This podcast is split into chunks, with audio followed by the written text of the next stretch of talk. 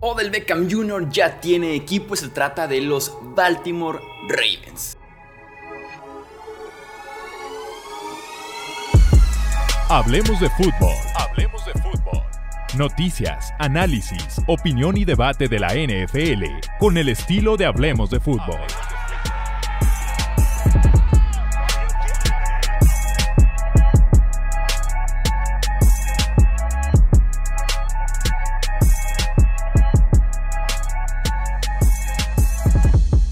Amigos? ¿Cómo están? Bienvenidos a una edición más del podcast Hablemos de Fútbol. Así es, Odell Beckham Jr., el que sin lugar a dudas era el mejor agente libre disponible en el off-season de la NFL, ya tiene equipo, ya tiene contrato y se trata de los Baltimore Ravens. Llegaron a un acuerdo por una sola campaña y 15 millones de dólares con otros 3 millones disponibles en incentivos. Platiquemos rápidamente de los detalles del contrato. Es un contrato de una campaña, recibe 13.83 millones de dólares como bono por firmar, un salario base de 1.17 millones de dólares y tiene, como decíamos, otros 3 millones disponibles en incentivos que no han sido revelados, pero que se han tratado como incentivos alcanzables. Entonces uno esperaría que por ahí esté ligado tanto producción como tal vez un viaje postemporada como para poder alcanzar un Pro Bowl, un All Pro, alcanzar esos 3 millones de dólares para Odell Beckham Jr. Antes de cualquier tema, qué contratazo para Beckham. O sea, requerimos del contacto de la gente de Odell Beckham Jr. para poder negociar los contratos de Hablemos de Fútbol a partir de ahora, ¿no? Porque consigue 15 millones de dólares de base, que son básicamente 13.8 garantizados en un bono por firmar que recibe en el momento en el que ponga su firma en el contrato. Eh, es un gran, gran acuerdo para un wide receiver que cumple 31 años este noviembre, que su último partido fue en febrero del 2022 que fue el Super Bowl 56 y donde para ser justos estaba siendo el mejor jugador en el campo ese día del Super Bowl y que aparte viene de romperse el ligamento anterior cruzado de la rodilla justamente en ese último partido que le vimos con los Rams de Los Ángeles enfrentando a los Cincinnati Bengals en la final de la NFL. En la temporada 2020 ya se había roto el ligamento cruzado anterior de la otra rodilla y ahora en 2022 se rompe también el ligamento, pero insisto, de la otra rodilla, ¿no? ¿Cómo le fue regresando a Beckham de ese primer ACL que tiene en 2020, ¿no? En 2021, entre Cleveland y Los Ángeles, tiene 44 recepciones, 537 yardas y 5 anotaciones. En Cleveland nunca se encontró, ni cuando estaba sano, ni cuando se lesionó, ni cuando estaba justamente volviendo de esta lesión, ¿no? No pudo encontrar consistencia prácticamente nunca, y menos regresando una lesión así de grave para cuando llega a Los Ángeles, sin duda alguna, sí hace como que un clic en la ofensiva de Sean McVay, en la química que tenía con Matthew Stafford, y de hecho su mejor momento es en los playoffs, ¿no? Que durante tres partidos y medio eh, tiene 21 recepciones para casi 300 yardas y dos anotaciones, insisto, con un gran Super Bowl 56 antes de lesionarse, ¿no? También es notable lo que mejora en la posición de coreback, ¿no? Yendo de Baker Mayfield a un Matthew Stafford, ¿no? Las diferencias son eh, increíbles, son notables, son sobresalientes porque no hay comparación entre Baker Mayfield y Matthew Stafford, ¿no? Lo importante también es que en Los Ángeles yo siento que se vio mucho más cómodo porque estaba en un rol de wide receiver 2 en Los Ángeles llega a ser el Robin del Batman llamado Cooper Cup, mientras que en Cleveland, desde el segundo en el que llegó en un cambio con los Giants, se le exige ser el wide receiver 1 y que realmente le quedó grande ese puesto en Browns por unas u otras razones. Eh, se ve mucho más confiado en ese rol de número 2 porque eso es lo que es Odell Beckham hoy en día, un wide receiver 2 de la NFL. Un wide receiver 1 no hubiera estado disponible en los playoffs anteriores, ¿no? cuando se supone que ya estaba y listo para jugar, o no hubiera firmado casi un mes después de que inicia la agencia libre. Entonces es un wide receiver 2 que me queda claro que está sano porque ya había equipos mostrando interés en él, entonces está sano, pero es un wide receiver complementario, no es un wide receiver protagonista hoy en día en su carrera y me parece que así va a ser en Baltimore con Rashad Bateman como wide receiver 1, que es más talentoso y explosivo que él hoy en día. El tema del contrato, regresemos justamente ahora que tenemos que el rol de Beckham es de un wide receiver 2 cómo se ajusta Beckham en esta escala de los wide receivers 2 en la NFL.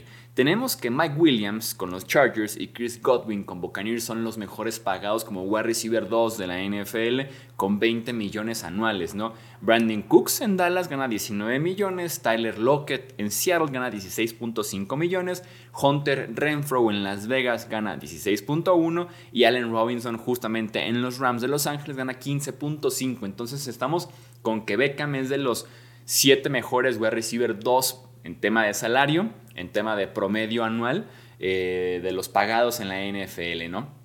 Insisto, es un gran contrato para Beckham que vamos viendo cómo se adapta, ¿no? Yo tendría cierto miedo el tema de la lesión, la inactividad para cuando esté pisando el campo con los Ravens en un partido oficial, si todo sale bien, van a ser 19 meses desde que Beckham había jugado su último partido y la química porque con Eli Manning la tuvo, después la perdió por completo en cuanto llegó a Cleveland, principalmente con Baker Mayfield, pero que la recupera con Matthew Stafford. Así que ha sido como muy on and off, caliente, frío, Beckham en su carrera. Vamos viendo cómo se adapta con Lamar Jackson, si es que Lamar es el coreback de estos Ravens la próxima temporada, ¿no?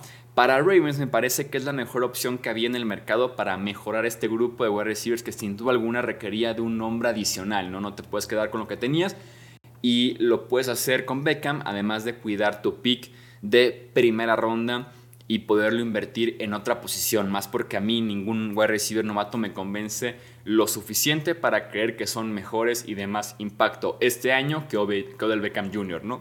Eh, hay aparte ya cierta relación entre Lamar y Odell Beckham.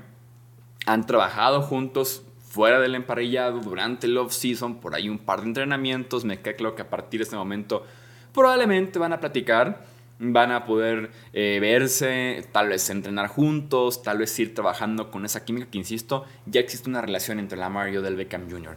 Y un grupo de wide receivers y tight ends en Baltimore que consiste en Rashad Bateman como wide receiver 1 en Odell Beckham como wide receiver 2, Devin Duvernay como wide receiver 3 y un Nelson Aguilar, por ejemplo, como wide receiver 4, con un Mark Andrews como tight end, me parece un grupo de wide receiver y tight end que ya es bastante aceptable, ¿no? Que es respetable, creo yo, en la NFL de hoy en día, ¿no? Sobre todo también el gran cambio que vamos a ver en Baltimore este año, además de ciertos ajustes en el grupo de wide receivers, es que Stone Monken, el nuevo coordinador ofensivo, ya no es Greg Roman, ya no tendremos a un coordinador ofensivo en Baltimore que es ultra terrestre, que está tan enfocado en el diseño de jugadas terrestres que está muy descuidada la parte aérea. En ese sentido llega Todd Monken, que de hecho ya tuvo su pasado con OBJ en Cleveland, así que también existe una cierta relación, un cierto conocimiento entre ellos y que ahora la incógnita es Lamar Jackson, ¿no? O sea, quién va a lanzarle el balón a Bateman, Andrews o del Beckham y a quien se presente con Baltimore en la posición de wide receiver y tight end, ¿no? Conforme pasan los días y los reportes y las declaraciones y demás, da la sensación de que ya es un hecho, ¿no? Para Lamar Jackson se trata de la próxima campaña es Ravens o nada. Es jugar para Baltimore ya sea con la etiqueta de jugador franquicia de 32 millones anuales y volver a ser agente libre el siguiente año, o jugar para Baltimore llegando a un acuerdo, firmando ahora sí una, extensión de contrato, un acuerdo multianual, o es básicamente sentarte, no jugar la próxima temporada y ser agente libre el siguiente off-season, aunque te arriesgas obviamente a volver a ser etiquetado por Baltimore. Entonces, la incógnita es qué pasará con Lamar, aunque da la sensación de que es Ravens o nada. Me pregunto yo, ¿será una movida por parte de Baltimore para mejorar el grupo de wide receivers y aparte atraer eh, a Lamar un poco firmando a alguien que es de alguna forma cercano a él? Yo creo que sí. Es una movida pequeña, al final de cuentas no es, como que Lamar dice a partir de aquí ya lo que quería lo, lo, mando por la borda porque me interesa jugar con Beckham. No, no es eso.